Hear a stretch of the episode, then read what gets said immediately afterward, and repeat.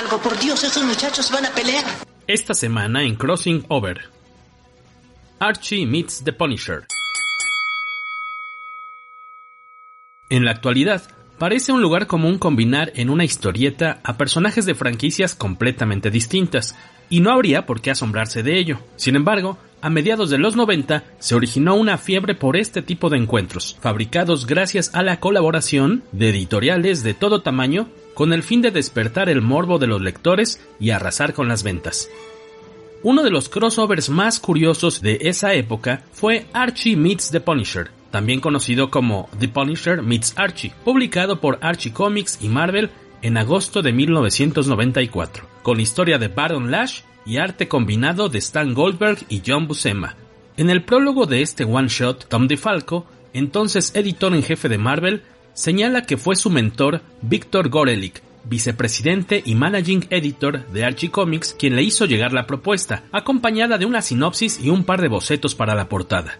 De Falco se enamoró al instante de la idea y la mostró a sus superiores en Marvel, quienes dieron luz verde para trabajar con el equipo de Archie y realizar el cómic, que entonces recibió el título secreto de Proyecto A. Cabe decir que aunque Gorelick tenía una idea vaga de la trama, la versión final fue responsabilidad de Baron Lash, a quien el editor le contó la historia durante una cena de amigos en un restaurante de San Diego.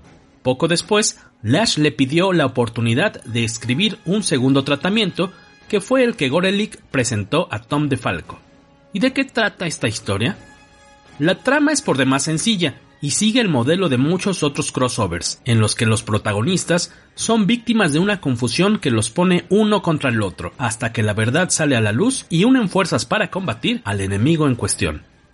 El implacable vigilante Frank Castle, mejor conocido como The Punisher, se encuentra en persecución de un maleante pelirrojo que responde a varios alias, entre ellos Red Fever y Montana Bob, en referencia a Bob Montana, creador gráfico de Archie y su pandilla, quien logra escapar del matón de Marvel y se refugia en el pacífico pueblo de Riverdale. Debido a su parecido físico con Archie Andrews, el truán es confundido con él, por lo que no desaprovecha la oportunidad de sacar ventaja de la situación. Sin embargo, el justiciero de la calavera en el pecho logra seguirle el rastro hasta la ciudad de las eternas malteadas y hamburguesas, donde comienza a cazar al pelirrojo equivocado. A diferencia de crossovers modernos como Archie vs Predator, que no rehuyeron a la violencia e incluso al gore, Archie Meets the Punisher se mantuvo como un experimento apto para todo público, al presentar una versión muy light de Frank Castle, pero respetando sus características principales. En esta aventura no hay criminales acribillados o torturados, y la mayor muestra de violencia a manos de Punisher se da con un pastel como arma. Esto a petición de Victor Gorelick, quien se negó a que el justiciero disparara contra uno de los villanos.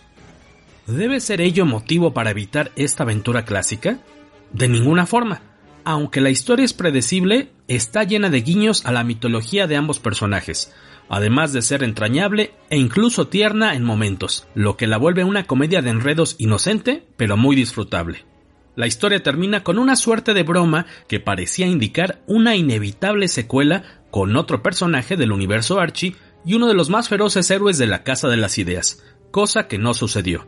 Aún así, este truco forjado por ambas editoriales tuvo sus frutos, pues el sorprendente éxito de ventas del crossover fue un aliciente para que todas las editoriales dieran rienda suelta a estos encontronazos ficticios.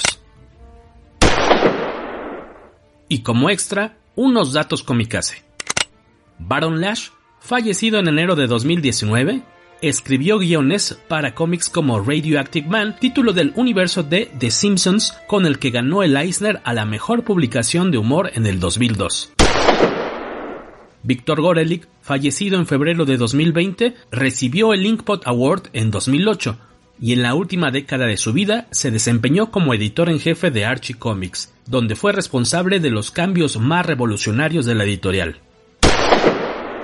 Este cómic contó con dos portadas, una dibujada por Stan Goldberg y otra, la más buscada, con portada troquelada a cargo de John Buscema, en la que el legendario artista hizo homenaje a la primera aparición de Punisher en The Amazing Spider-Man número 129. El proyecto se mantuvo como secreto hasta unos días antes de su publicación. La noticia llamó la atención de los medios de comunicación que de inicio supusieron que se trataba de una broma. Y por último, aunque Editorial Vid anunció este título, no hay pruebas de que haya salido a la venta.